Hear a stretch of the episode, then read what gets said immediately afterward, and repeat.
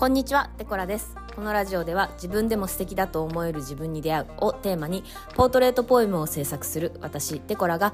日々の気づきや学びについてお話しするラジオです。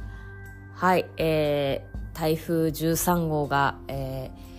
ー、接近しておりますけども、皆さんいかがお過ごしでしょうか、えー私は、えー家ごもりを決め込んでいろんな食材を買い込み、えー外に一歩も出る気がありませんはい、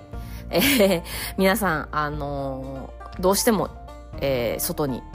出かけなければならない方たちはぜひ気をつけてあの行ってきてください。また、えー何ですか？台風で巣ごもりするのに最適な方法やおすすめの過ごし方あったら、えーぜひ教えてください、えー台風楽しく過ごしましょう。はい、えーということでですね今日は、えー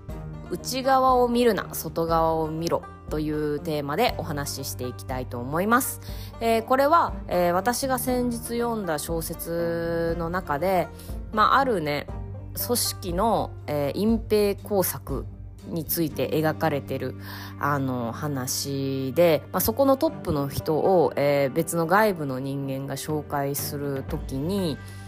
部下思いのいいやつなんだけどねっていう紹介の仕方をしたっていうエピソードがあってあの、まあ、でも部下思いのいいやつだって言ったって、まあ、組織の隠蔽工作してるような人なんですよ。えで、まあ、そこその矛盾に対して、まあ、主人公があのいくら部下思いのいいやつだったとしても結局は組織の内側しか見ていないからこういう事件が起こるんじゃないかっていうことを言っていてで本来見るべきはまああの話自体は警察とか、えー検事とか、まあ、あのいわゆる司法関係の、えー物語なんですけどもあの本来見るべきは組織の内側ではなくあの被害者や事件そのものなんじゃないかって。で被害者や事件っていうのは当然その組織の外側で起こることであってあの内側ばかりを見ていた結果がこれなんじゃないかっていうことを、えーその主人公が言って言っていてなんかあーなるほどなって思ったんですよ。これ別にその警察関係の話に言えることだけじゃなくてあの当然ね一企業があの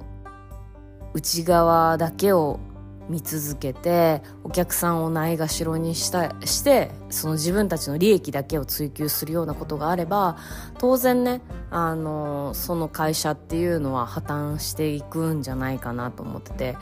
まあ、最近もね某中古車会社があの事件 事件に発展するところまで行っちゃってましたけど、うん、全てはねやっぱ自分たちその内側組織の内側を見るってこと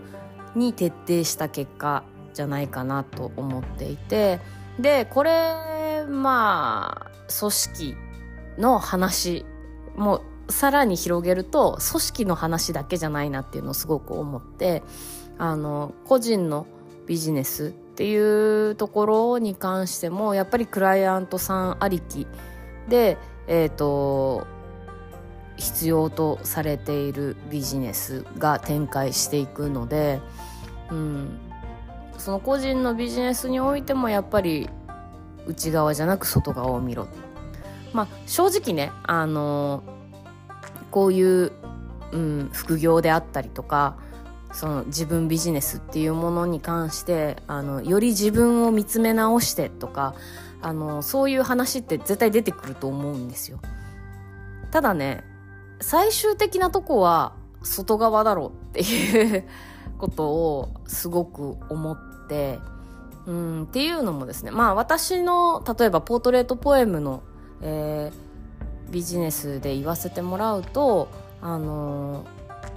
何ですかね結局そのクライアントさんと一緒に作ってるものなんですよね。でそのクライアントさんがいなければ私のビジネスはみじんも成立しないわけでうん。そうなんですただねシャッター押してるだけの人になっちゃうんですけど、うん、でまあただクライアントさんまあ変な話そのポートレート撮ってる人なんて腐るほどいますよ。うん。その中で私を選んでくれる方がいて初めて私のビジネスは成立するわけであのじゃあクライアントさんが私何を求めてるかっていうと私のフィルターを求めてるんですねこれまあ写真やってる人だったらフィルターって言い方すごい分かってもらえるかなって思うんですけどうんその私っていう感性のフィルターを通して自分を撮ってほしいってことで依頼してくれてるっていう形だと思うんですよね。うん、でまあそれはあの仕上がった写真のテイストっていうだけじゃなくてその私の考え方であったりとかうんなんだろう。そのえビジネス哲学？そんな大それたこと考えたこともないですけど、うん、っていうものその写真に対して私自身が思っていることであったりとか作品に対して私が考えていること感じていることっていうものをあの私っていうフィルターを通して作品として表現してほしいってことであの依頼してくれてるのかなって思うんですけども、うん、このそれでそのいわゆるビジネス界隈で自分磨きじゃないですけど自分を見つめ直してどうのこうのっていう話になってるのはつまるところこのフィルターの精度を上げてるってことなんじゃないかなって思うんですよ。うん、自分っていうフィルターを買っていただいてるのでこの商品この自分っていうフィルターの商品の精度が上がっていかないとあのまあ、クライアントさんに満足してもらえなかったり他のクライアントさんに見つけてもらえなかったりするっていうことなんですよねきっと。だからあの自分を見つめ直してって、まあ、まるで内側に矢印が向いてるようなあの言葉が横行してるんじゃないかなとは思うんですけどもつまるところそれ自体は最終的にクライアントさんの方に矢印が向かってるんであの外に向いてるんですよ。なので全ては外に向いてるんですよ。2回言いましたよ。はい。えー、っていうことをちょっとえー、何ですか？小説を読んで